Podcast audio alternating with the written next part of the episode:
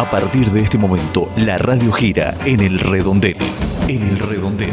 Conducción, Nicolás Eleve. El redondel del periodismo sin lados oscuros. Hola, ¿cómo estás? Bienvenido a este nuevo encuentro, nuevo programa de El redondel, periodismo sin lados oscuros. Como acaba de decirlo, la apertura válido entre el 9 y el 16 de marzo de 2020. Durante 60 minutos, una hora vamos a estar compartiendo este humilde pero potente espacio de radio, programa, podcast, episodio, como quiera llamarlo, en el que semana tras semana repasamos algunas de las noticias de la Argentina y del mundo, algunos de los temas de los días que pasaron y de los días que vendrán pensamos un poco, nos hacemos algunas preguntas más que dar respuestas.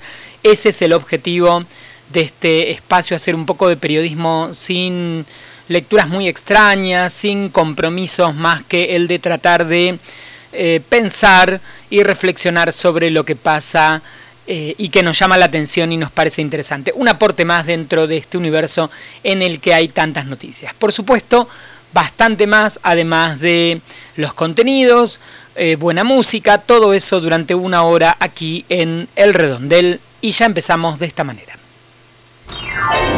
El destino del país gira entre el Congreso y la Casa de Gobierno. El Redondel. Política.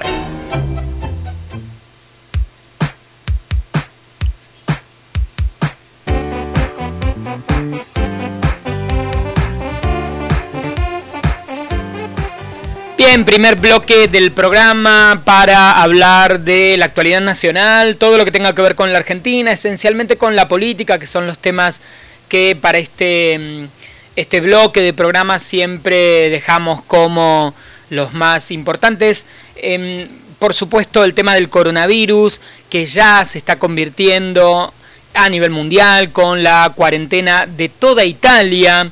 Eh, más lo que sucede en China y medidas similares que después retomaremos en el bloque de información internacional. Eh, acá también, eh, ya con un fallecido y muchos problemas a partir de si se cumplió o no el protocolo en el hospital Argerich con la persona que perdió la vida, tenía enfermedades, digamos, con antelación, tenía enfermedades ya precedentes, pero sin dudas el coronavirus fue lo que ocasionó su deceso. Y acá empieza esta discusión de, eh, viendo especialmente lo que ocurre en Italia, lo que ocurre en España, qué capacidad tiene la Argentina eh, si esto eh, se amplía y no se toma no se toman algunas decisiones, como por ejemplo que todavía no se han tomado eh, limitar el turismo que llega a la Argentina. Es un dato interesante, ¿no? La gente en estos días que llega de Italia, España, argentinos que llegan de algunos de estos países, eh, tienen que hacer una cuarentena, pero hay turismo. Todavía hay turismo que viene de esos países eh, y que quizás sea tiempo de empezar a pensar que debemos suspender el turismo de a esos países, ¿no? Sería una medida posible y también eh, ver qué ocurre con el sistema de salud público-privado, porque la verdad la demanda de eh, es muy alta, la complejidad del tema es enorme, volvamos a lo mismo, ha pasado por, por arriba a una de las dos economías más importantes del mundo, que es la de China. Italia, sin dudas, una economía que es mucho más poderosa que la nuestra, un Estado mucho más preparado y sin embargo no ha podido. Y eh, bueno, como bien lo dijeron al inicio de la crisis, el problema son los países del tercer mundo, los países más pobres entre los que nos encontramos, lamentablemente, que tienen menor capacidad de eh, reacción frente a todo esto. Así que, sin dudas, el tema del coronavirus es una de las noticias eh, en, esta, en esta semana de la que vamos a tener que estar hablando con licencia especial en estas, eh, en estas horas para los recién llegados, pero eh, es imaginable que esto va a seguir creciendo y hay que estar eh, preparados para reaccionar. En cuanto a la economía, sin dudas, esto afecta a la economía, se le suma el problema que nosotros ya conocemos de en estos días la caída del precio del petróleo, la caída de las bolsas a nivel mundial, está mezclándose el coronavirus con la crisis entre la OPEP y Rusia, que ha hecho que acciones y todo lo que tiene que ver con petróleo perdiera mucho valor. La crisis económica en la Argentina porque al caer eh, los precios de las acciones, también caen los títulos de la deuda argentina y entonces eh, se hace más compleja la renegociación de deuda porque al estar tan baratos los bonos, los famosos fondos buitre ven la posibilidad de comprarlos muy baratos para luego hacer juicio a esos países, o en este caso a la Argentina, estaríamos repitiendo el proceso, no podríamos renegociar la deuda, o existe la posibilidad de que no podamos renegociar la deuda, porque si está muy barata, nadie quiera renegociarla y a partir de acá aparezcan los fondos buitres, compren, litiguen contra la Argentina y empecemos con una historia que eh, ya vivimos, pero en, una incluso mayor cantidad. Así que ese, eh, la crisis económica a nivel mundial también está condicionando en estos momentos la renegociación de la deuda en la Argentina. De, de, la situación interna en el país, la buena noticia de la que hemos hablado creo en los últimos programas es cierta desaceleración en la economía, eh, perdón, en la inflación. En la, economía sigue mal, pero la inflación está bajando, digamos, no está aumentando tanto en los últimos meses. La explicación lógica es, hay eh, una un frenate del tema del dólar con el cepo, que si se hubiera tomado antes, eh, se hubiera podido evitar esa devaluación enorme que vivimos entre los 16 pesos de 2015 o 9, 16 a los finales 60 y pico en cuatro años. Eh, bueno, ahora tenemos que este, este cepo que se le ha puesto a la moneda extranjera eh, limita el dólar y si limita el dólar lo pisa, consecuentemente pisa la inflación, además no tenemos aumento de tarifas, no tenemos aumento de combustibles y esto hace que la inflación se desacelere. Así que se confirma lo que eh, pensábamos acá hace dos, tres, cuatro años, cuando decíamos que de alguna manera eh, la dolarización de la economía, el, ajuste tarifario, era lo que estaba generando la inflación. La inflación se explicaba por las devaluaciones del dólar y se explicaba porque eh, los precios de la economía, los precios fijos, como los servicios, las tarifas, los impuestos, al aumentar exponencialmente, hacían que esto se trasladara a los precios de los productos. Y esto ha quedado claro. Igualmente al gobierno le preocupa muchísimo el tema de inflación en alimentos, que es lo que por el momento menos eh, baja. Si bien baja un poquito, todavía la proporción, la, la comparación con la inflación general es muy alta y el tema alimentos, ante la situación del hambre tan profunda, es algo que nos tiene que ocupar y preocupar. Venimos hablando mucho del tema hambre en la Argentina, que eh, siempre decimos los periodistas deberíamos hablar más y no hablamos como, eh, debería, como debería ser. Em, de hecho, en la economía, en este febrero, al menos un estudio de CAME muestra que Todavía estamos en una recesión clara.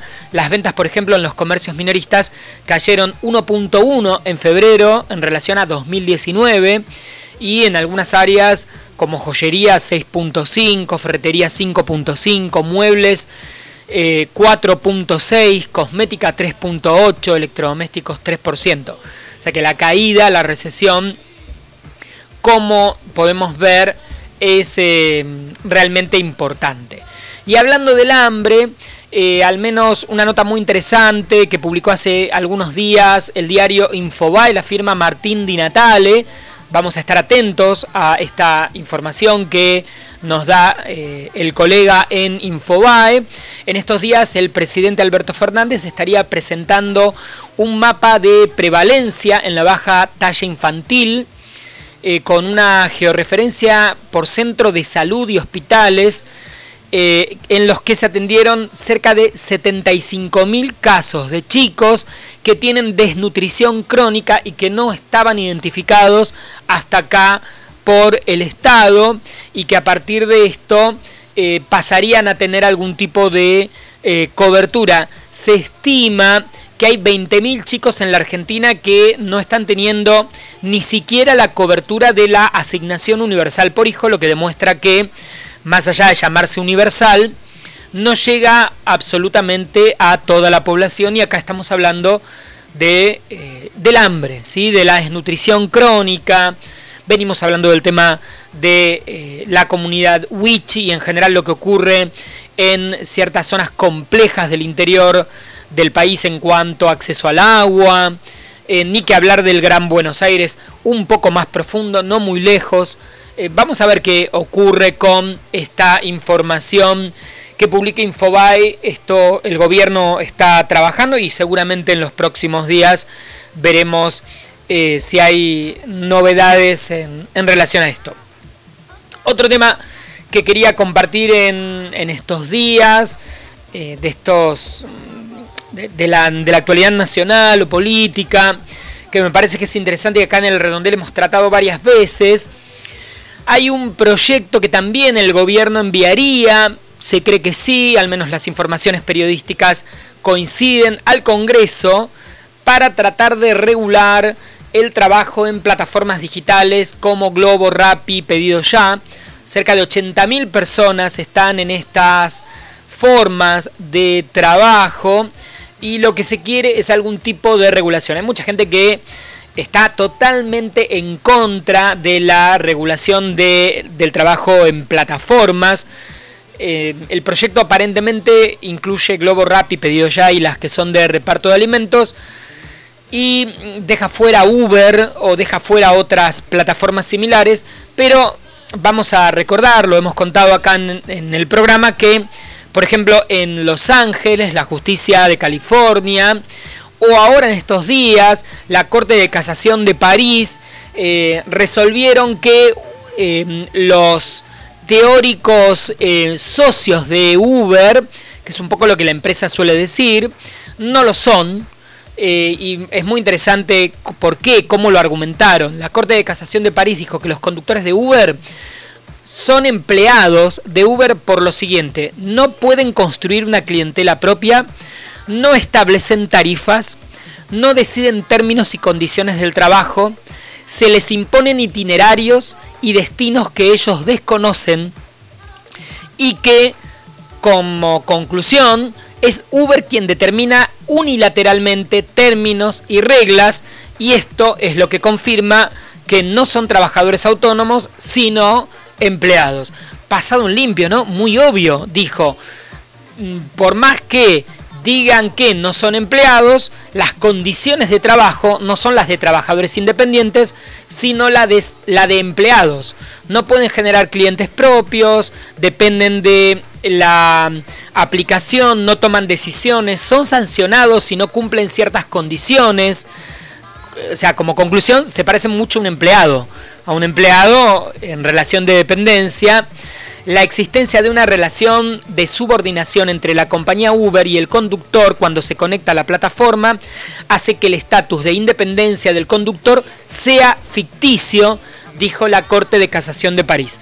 Acá en el redondel decimos que claramente el mundo evoluciona, las tecnologías cambian las relaciones laborales, todo va cambiando y también quizás tengamos que pensar nuevas formas de contener legalmente esa existencia, pero sin dudas no puede no haber algún tipo de legislación para nuevas formas laborales, porque si no ocurre lo que sabemos, que es que em, no hay eh, seguro, no hay em, algún tipo de, eh, de, de cobertura si hay una enfermedad, algún eh, pareciera que acá hay como nuevas formas laborales que eh, tienen algunos elementos de independencia y otros que son de relación de dependencia y entonces quizás haya que generar sistemas nuevos, mixtos, diferentes, pero que le permitan, eh, que le, le permitan a la gente, por supuesto, trabajar, que las empresas paguen lo que tienen que pagar en cuanto a impuestos, porque muchas veces, ya lo sabemos, muchas de estas empresas cobran y están radicadas en otros países o en paraísos fiscales y entonces no hay impuestos, nadie cobra, el Estado no cobra por estos servicios, ocurren en negro, no hay controles, no hay legislación, eh, no hay chequeo en el caso de eh, estoy pensando en Uber, lo hemos hablado, eh, no hay registro profesional para los conductores, No hay chequeos específicos sobre quienes conducen por parte de ninguna autoridad, de ninguna ciudad, municipio, a diferencia de lo que ocurre en algunos casos con los taxistas. Eh, y no hay seguros, no hay... Bueno, hay una situación rara, híbrida, que hay que pensarla. Eh, habrá que ver que también hay que estar atento a ver qué es lo que ocurre. Las empresas, por supuesto, Globo, Rappi, Pedido Ya, Uber, no están muy de acuerdo, para nada de acuerdo pero en muchos casos han tenido que ceder en muchas partes del mundo y han tenido que aceptar estos vínculos y tomar eh, decisiones eh, en función de lo que los estados han decidido, los gobiernos o la justicia en muchos casos de cada uno de estos países. Eh, una noticia más que tiene que ver con la política. Tres grandes empresas de distribución eléctrica del país, esta información eh, la publicó primero en exclusiva al diario Perfil, ahora ya está en desarrollo en distintos medios. Estoy hablando de, la PDA y Edenor, eh, que son empresas muy poderosas, de empresarios muy poderosos, habrían usado facturas con sobrecostos o apócrifas, según las investigaciones periodísticas y de la justicia, con eh, aparentemente fines de evasión o desvío de dinero, esto entre 2015 y 2018. Según eh, los primeros eh, relevamientos periodísticos, de 666 millones de pesos registrados, esto es el total de facturas que están bajo sospecha, 216 millones de pesos fueron facturados em, por EDEA, 152 por EDELAP y 298 por EDENOR, pero eh, esos son los montos eh, que están en investigación porque lo que se cree es que eh, se mm, le pagaba a proveedores más dinero para blanquear, para evadir. Bueno, hay toda una investigación para también, muchas veces acá también lo decimos en el programa, acordarnos, recordar siempre que la corrupción es algo eh, que no solamente aparece en el sector público, que claramente aparece, pero también en el sector privado, porque acuérdense que eh, cuando las empresas eh, no, no le pagan, no pagan lo que tienen que pagar, eso es una forma de corrupción porque es dinero que se roba al Estado. O sea que también el sector privado puede ser corrupto. Hay una idea de que la corrupción es sola, solamente ocurre en el sector público. O sea que solo los políticos le pueden robar al Estado. Eh, este es un buen ejemplo, ¿no? De que puede ocurrir también cuando el sector privado eh, evade, ¿no? La evasión impositiva es una manera de robarle eh, dinero público, dinero a, a, la gente, a los hospitales, a las personas, porque es lo que se debería pagar y no se está pagando. Entonces, corruptos, lamentablemente, hay en todos lados y es uno de los temas que siempre tenemos que pensar eh, y prestarle atención. Y no negarnos, ¿no? Esta idea de, bueno, eh, no, hay más que... La corrupción es un tema que ocurre, de hecho ocurre en todos los países. Puede ser que más en algunos que otros, pero es un tema transversal en el mundo. Me quiero ir, para terminar este bloque de actualidad, de actualidad nacional, muchas veces comparto algunos títulos, acá con un título eh, que me parece que también tiene que ver con un tema de actualidad, a partir de esta reforma al eh, servicio de jubilaciones de, diplomáticos, eh, un diplomático, Alberto Daverede, dio un título genial al diario Perfil, con una jubilación común no se puede mantener cierta dignidad, ya retirado el titular de la asociación que nuclea los pasivos de la carrera diplomática, analiza la situación planteada por el proyecto de reforma jubilatoria y trata de defender por qué no deberían eliminar ese em, beneficio que tienen los, em, los diplomáticos, porque si se les elimina, eh, no pueden mantener cierta dignidad, pero es genial porque también lo que confirma es que em, quienes no tienen este, este, este, esta especial, este especial beneficio no tienen dignidad. O sea, cualquier jubilado común, lo reconoce este señor, que está fuera de ese régimen especial que él tiene, eh, no tienen eh, ninguna dignidad. Es increíble cómo, eh, y está muy bien titulado, cómo a la manera, al momento de tratar el tema, terminó confirmando lo que sabemos, que con lo que cobra un jubilado en la Argentina no puede mantener cierta dignidad y hay que tener, entonces quizás es interesante discutir que claramente la gente merece cobrar mejor para mantener esa dignidad. Bueno, vamos a escuchar algo de música y seguimos en el redondel.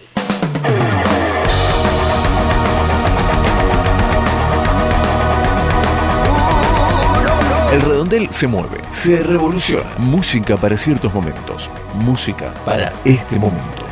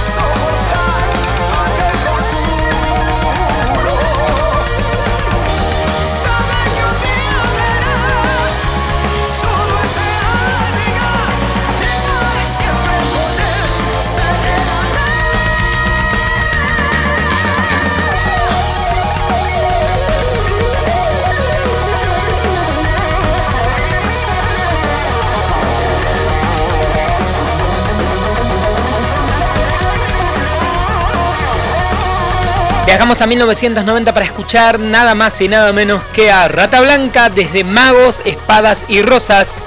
Este gran clásico, esto es La leyenda del hada y el mago.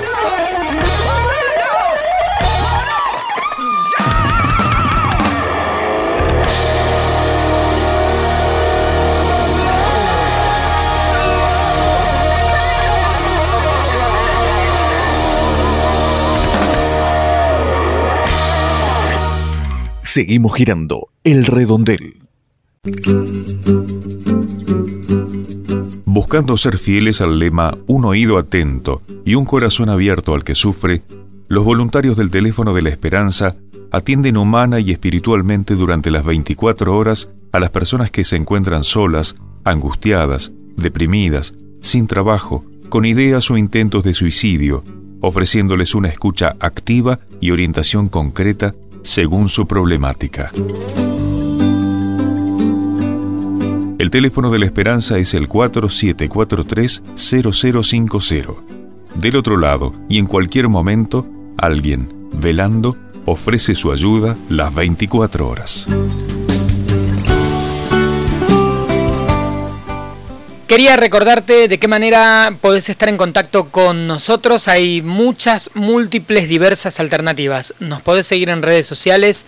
En Twitter y en Instagram nos encontrás como arroba el. En Facebook somos arroba el. Podés usar el hashtag eh, simplemente para escribirnos y para estar en contacto. Tenemos un blog, elredondel.wordpress.com. Allí vas a encontrar cada programa semana tras semana, toda la info, el detalle de eh, todos los episodios y toda esta info que te estoy dando en este momento la vas a encontrar directamente desde el blog. Nos puedes escribir correo electrónico a elredondel.gmail.com. Tenemos un número de WhatsApp te lo paso, también está en el blog, es más 190 2702 2775, más 190 2702 2775 para lo que tengas ganas, puedes mandarnos textos, audios, lo que quieras.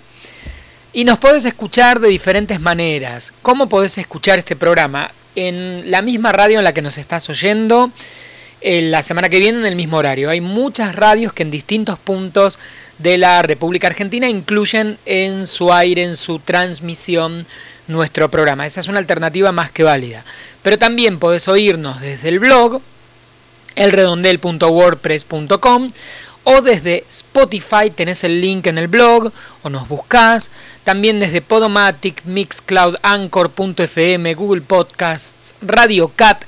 Hay miles de alternativas desde prácticamente eh, en la red, online, en distintas radios. Hay muchas formas de escuchar, descargar, seguir el programa, estar en contacto con nosotros, así que eh, esperamos tus mensajes, opiniones, comentarios, críticas, lo que tengas ganas eh, y que nos sigas en las redes, que compartas el programa cada vez que hay un nuevo episodio. Como siempre decimos, muchas gracias a las radios que incluyen en su aire este ciclo.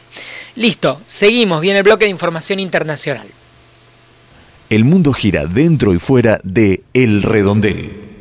Los niños de las comunidades indígenas necesitamos para ir a la escuela. Y también nos hace falta para estudiar. Además, muchos nos tenemos para conectarnos y sobre todo para jugar como todos los chicos. Los niños, niñas y adolescentes indígenas necesitan muchas cosas pero empecemos por escucharlos. Ignorarlos contribuye a su exclusión. Hagamos que sus derechos se cumplan. UNICEF. Se comenta, trasciende, se rumorea, se deja escuchar. Lo que se dice por fuera del redondel. Internacionales.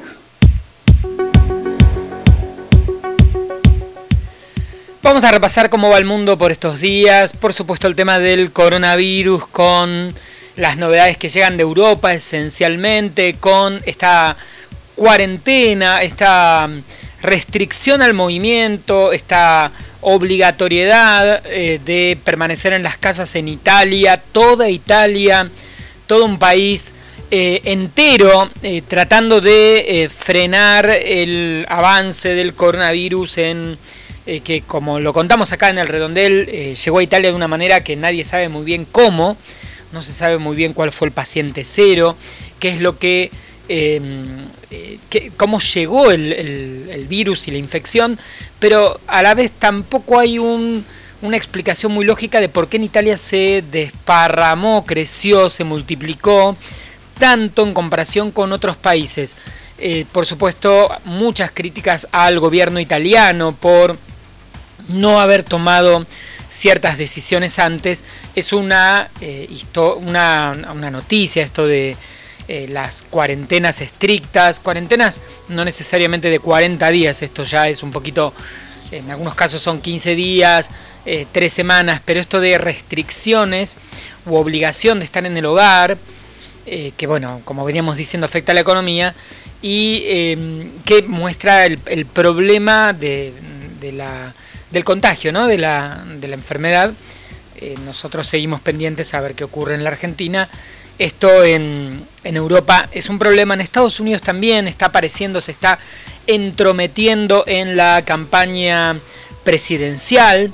En China las noticias son un poco más halagüeñas, se habla de ya un eh, cierto control en los contagios, se está estudiando la, la mm, enfermedad en sí, eh, las particularidades, esto de que se enfermen más hombres que mujeres, más personas mayores que jóvenes, prácticamente ningún niño, o sea, hay algunas particularidades de este virus que a los médicos la verdad les llama mucho la atención, son diferentes eh, y eh, bueno, todo esto está en desarrollo, ¿no? Hacemos siempre en un programa como el nuestro que es semanal algunos recortes en ciertos, en ciertos momentos, en ciertos tiempos y alguna referencia, pero todo está, todo está cambiando. En Francia, mientras por supuesto también preocupa el coronavirus, en España, en Francia, en Suiza, por eso en países del primerísimo primer mundo también esto está preocupando y mucho. En Francia, el gobierno, después de batallar y de eh, pelear para lograr la reforma jubilatoria que quería. Macron ha tenido un gobierno desde los chalecos amarillos en adelante, amarillos en adelante bastante, bastante intenso. Bueno, finalmente el gobierno decidió hacer una reforma al régimen de jubilaciones por decreto que va a unificar 42 regímenes diferentes en un único sistema y que también va a incrementar los años de aportes y la edad de retiro. El tema de eh, la jubilación en general, el retiro, que es algo que en todo el mundo, eh, bueno, los tiempos cambian, la gente vive más tiempo y aparecen estas discusiones de hasta qué edad eh, uno puede trabajar, cómo hacer para que sea sustentable y se pueda pagar a las personas y vivir. ¿Qué pasa cuando en algunos países, mucho más que en otros, no hay gente joven porque la tendencia a los matrimonios es de los matrimonios nuevos, jóvenes, eso, a casarse más tarde o a tener menos número de hijos, por lo que la población se avejenta y no hay quien sostenga em, la, el sistema, ¿no? O sea, no hay gente joven trabajando y paradójicamente en Europa, miren qué paradoja, no hay muchos europeos jóvenes trabajando, pero crece la xenofobia que impide a jóvenes del exterior entrar a trabajar, que sería lo que Europa por otra parte necesita, cada vez más inmigración joven por la ausencia de europeos eh, que tengan hijos eh, y que en cantidad como para sostener el, crecimiento demográfico. Esto de tener hijos me hace acordar y lo relaciono también, podría ser una, una lectura interesante desde, desde lo eh, demográfico, desde la discusión de qué pasa con una sociedad, cuántos hijos hacen o sostienen una economía con cierto tono, cierto eh, nivel, pero bueno, ahí estuvo el presidente de Venezuela, Nicolás Maduro, que dijo que las venezolanas tengan hijos, eh, que tengan más hijos para la patria, las mujeres, Y por supuesto esto trajo cola en Venezuela, se armó una buena discusión sobre en qué rol Maduro ve a las mujeres, como, un, como algo así como que, su rol es esencialmente parir hijos, casi como un concepto de, otra vez, 1920, 30 o, 1800, limitar a la mujer al hecho de eh, ser madre, y se armó ahí toda una discusión bastante válida. A parir, pues, a parir todas las mujeres, a tener seis hijos todas, que crezca la patria, dijo, eh, para celebrar, dijo Maduro, para celebrar el Día de la Mujer. Y del otro lado de la frontera de Venezuela hacia el sur, Bolsonaro, el presidente de Brasil, acusó a una periodista eh, de eh, Patricia Campos Melo, de Folia do Sao Paulo, uno de los diarios más importantes de Brasil, y a otra, también periodista en este caso del estado de Sao Paulo, Vera Megaleaes, de haber intercambiado favores sexuales por primicias. También se armó un gran revuelo. Eh, bueno, ¿cómo es vista la mujer en estos días en los que estamos eh, transitando la semana del 8 de marzo, el mes de la mujer, los derechos de las mujeres cada vez son temas que discutimos más frente a las noticias de asesinatos, femicidios, feminicidios, como se les dice en otras partes del mundo, cómo los gobiernos, los presidentes, los funcionarios ven a las mujeres, eh, cómo las tratan, ¿no? como en el caso de Bolsonaro, más específicamente, que suele pelearse y destratar a las mujeres, periodistas, sobre todo en las conferencias de prensa. Algo en algún momento parecido ocurrió con Donald Trump en Estados Unidos, que también generó mucha genera mucha polémica siempre. Lo de Maduro, bueno, son como temas que eh, tienen que ver en estos días, eh, cómo, cómo, se van conectando, ¿no? Por un lado, decíamos, hay una lectura válida de la problemática en muchos países de que los matrimonios, las parejas jóvenes, no haya natalidad. Eh, otra cosa es decirle a las mujeres que tengan hijos y cuántos tienen que tener.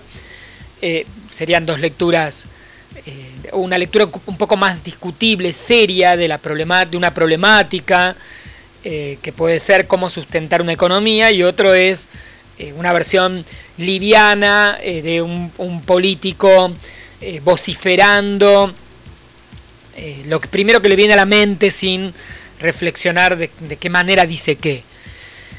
Y ya que estamos, y, tiene que ver con esto de la mujer, y tiene que ver con las noticias internacionales, y tiene que ver con esto de los títulos que guardo siempre acá en el programa, de diarios, de portales de noticias que me llaman la atención, eh, una, eh, un, título de un portal, si quieren búsquenlo, que dice Hillary, entre comillas, dos puntos, el documental que explora las luces y las sombras de alguien llamado Clinton, que no es Bill, entre paréntesis.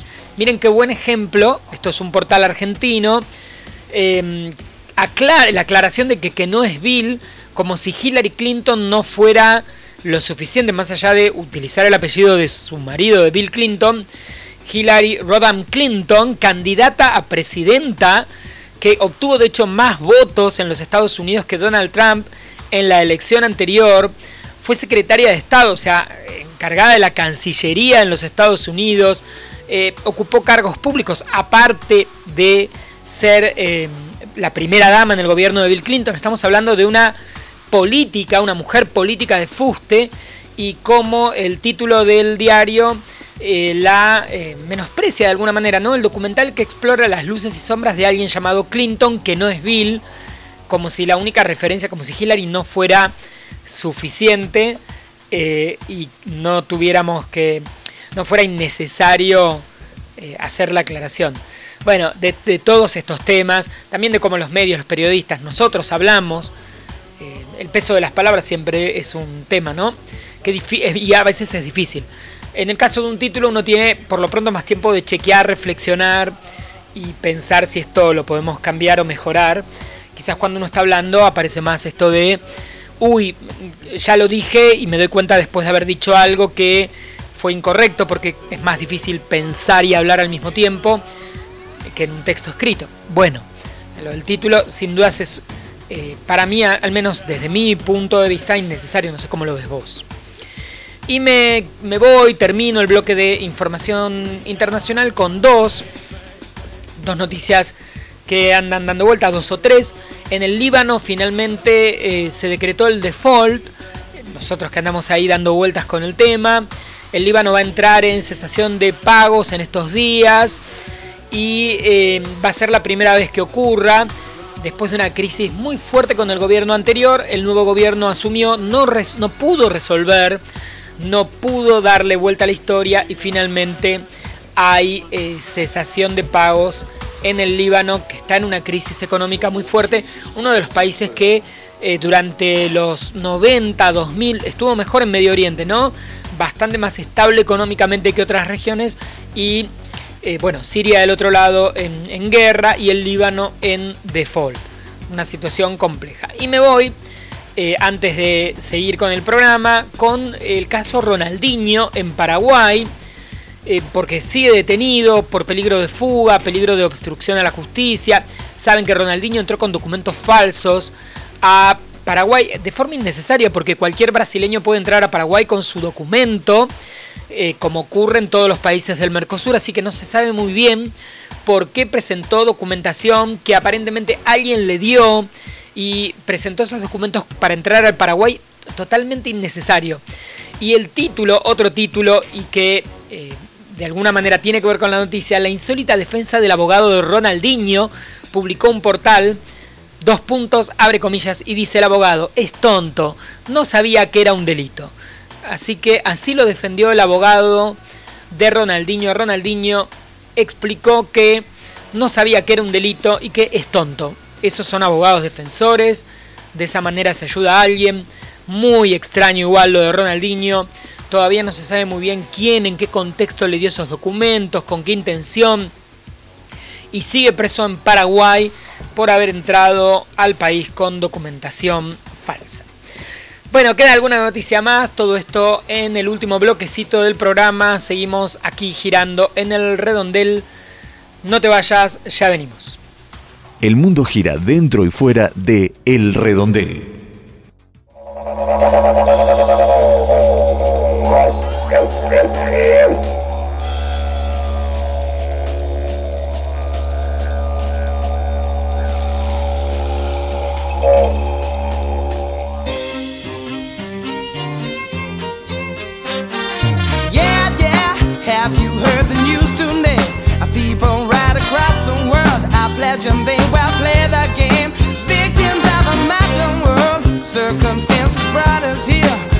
Armageddon's come too near, too, too near now.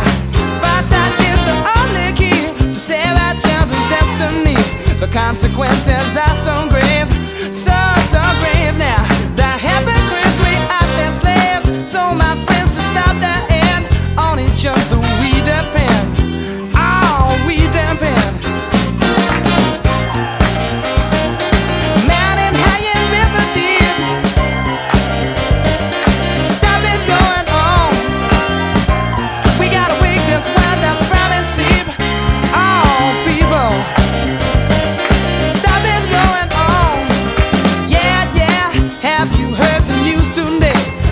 Money's on the menu in my favorite restaurant.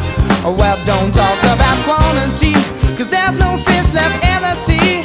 Greedy men been killing off the rapper was. And you better play it nature's way, or she won't take it all away. And don't try and tell me you know my band, her bad right from wrong. Oh, you've upset the balance, man. Done the only thing you can. Now my life is in your hands.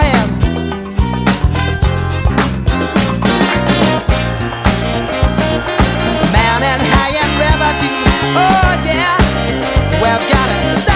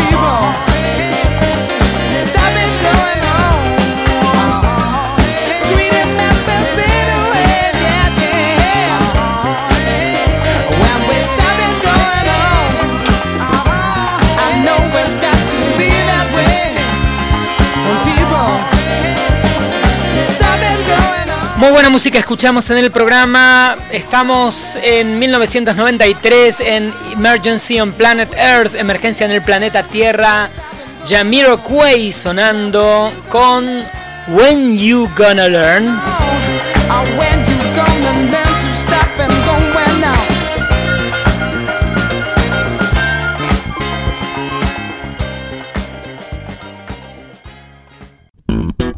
El Redondel, un espacio que nos incluye a todos. El Redondel, arroba yahoo.com.ar.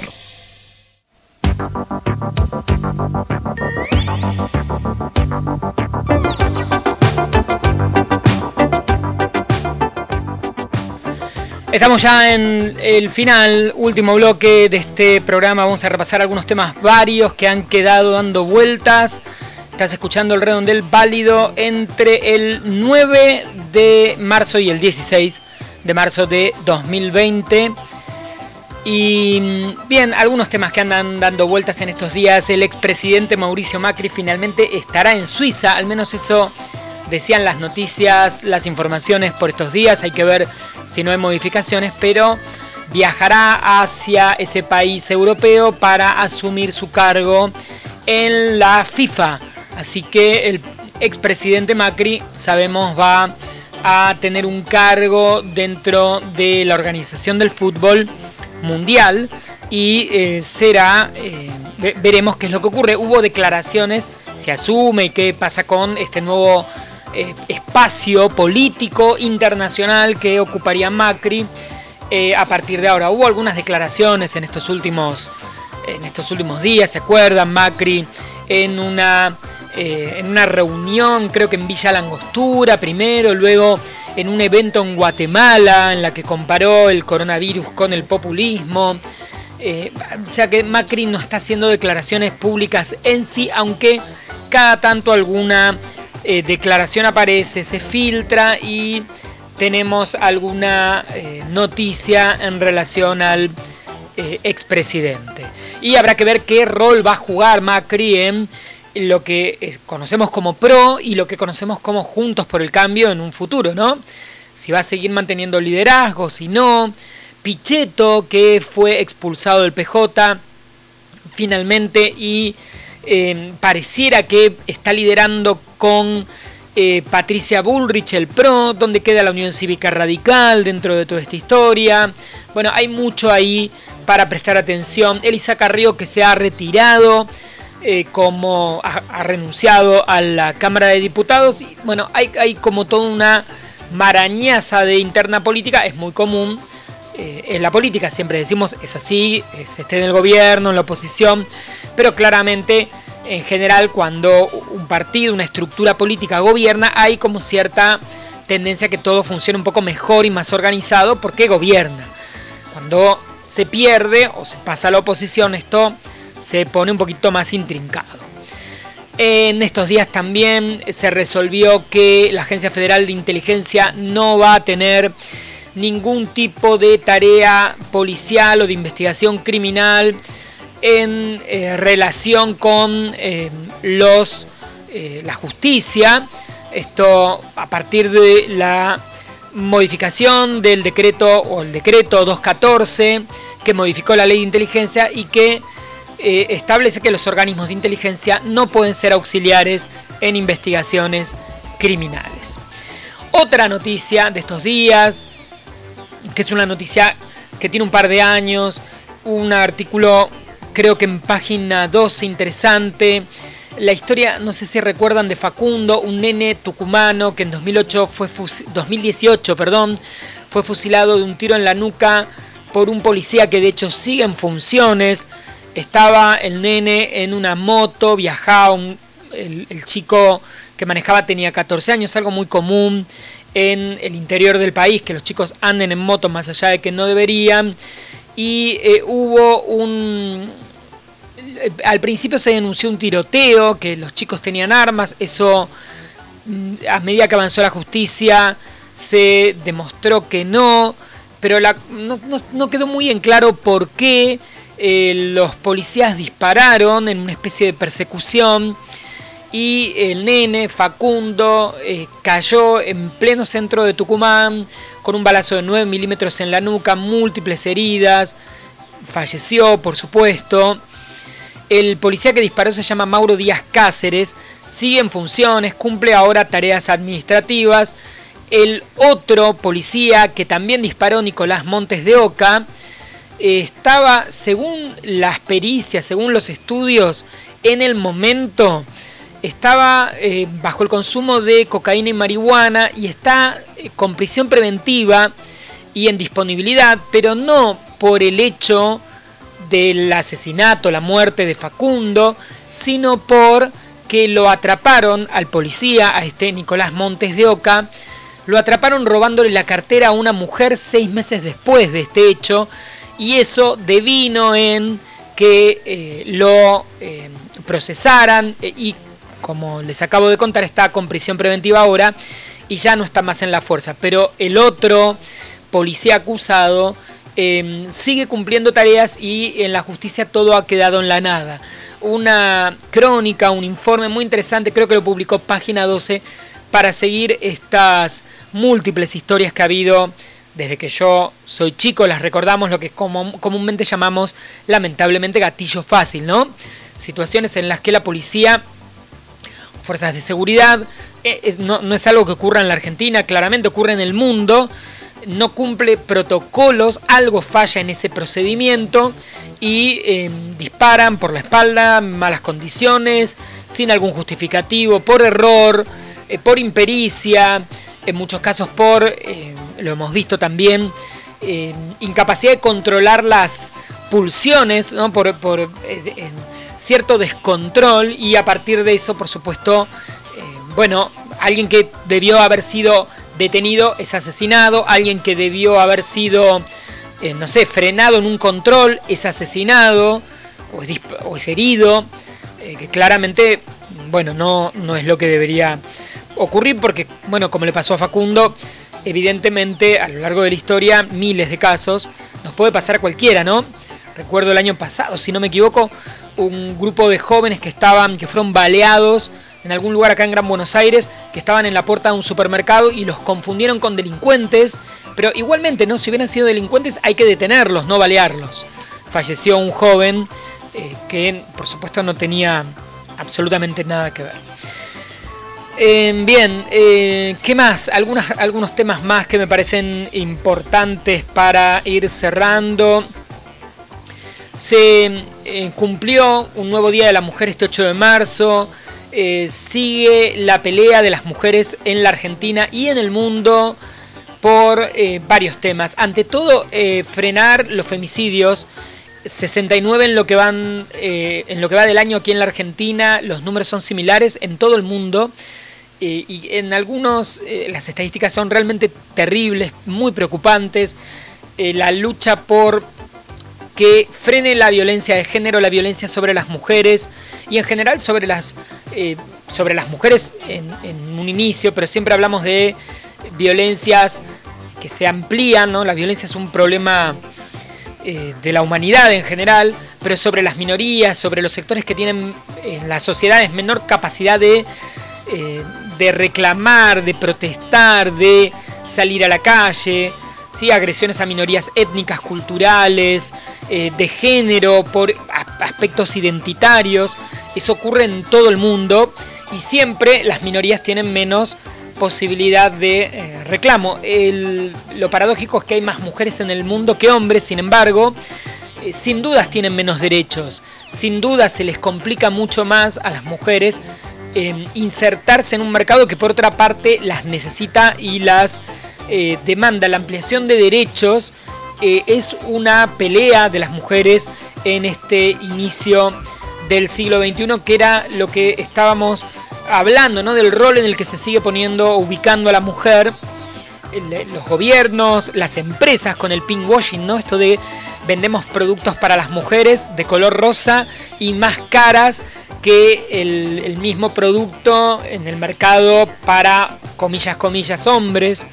O sea que de alguna manera el, rol de la mujer en la sociedad y, lo, lo, que mejore o lo que empeore, la agresividad, la violencia, las oportunidades laborales, el respeto o el no respeto, eh, todo eso es transversal y lo vamos a ver en todos lados, ¿no? En las familias, en los hogares, en las casas, en las escuelas, en los trabajos, en el Estado, en los gobiernos, eh, de distintas maneras, en el consumo, en los medios de comunicación, eh, todo cambia y la verdad quizás no está cambiando todo tanto y sobre todo lo que no está cambiando es el grado de violencia.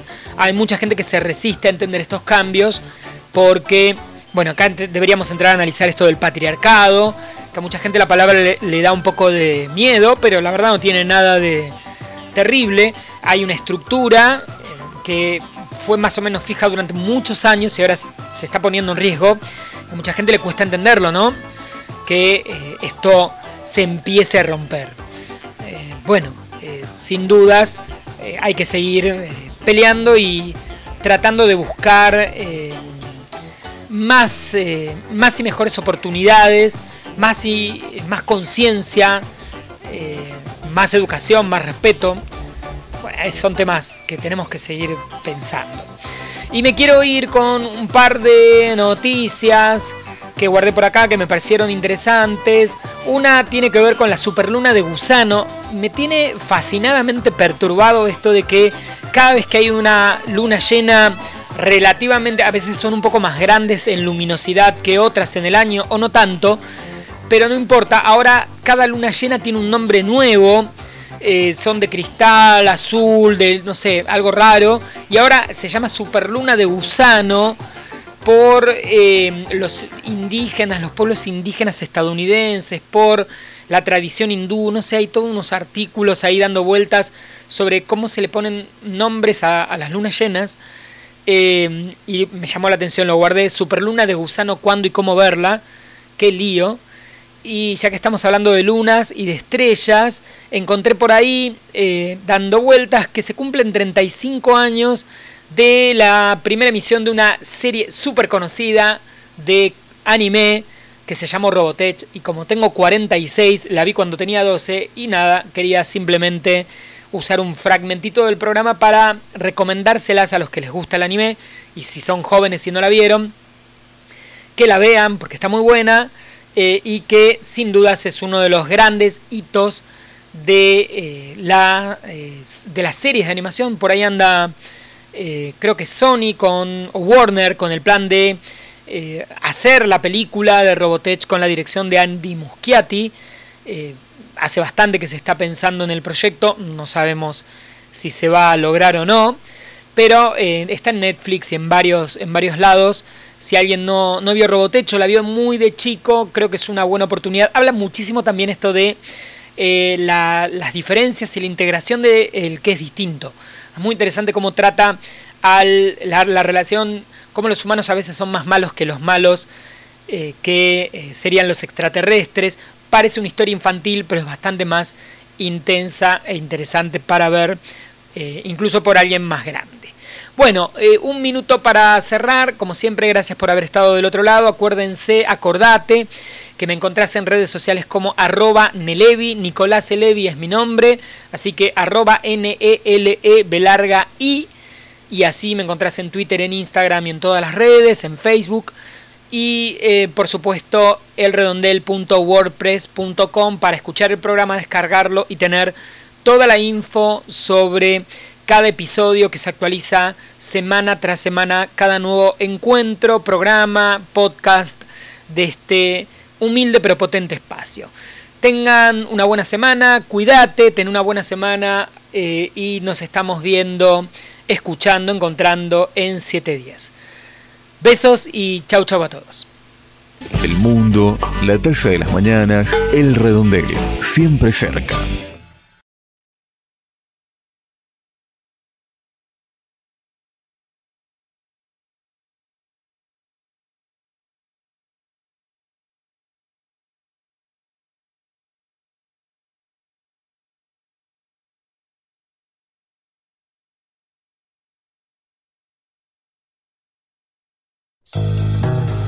El redondel se mueve, se revoluciona. Música para ciertos momentos, música para este momento.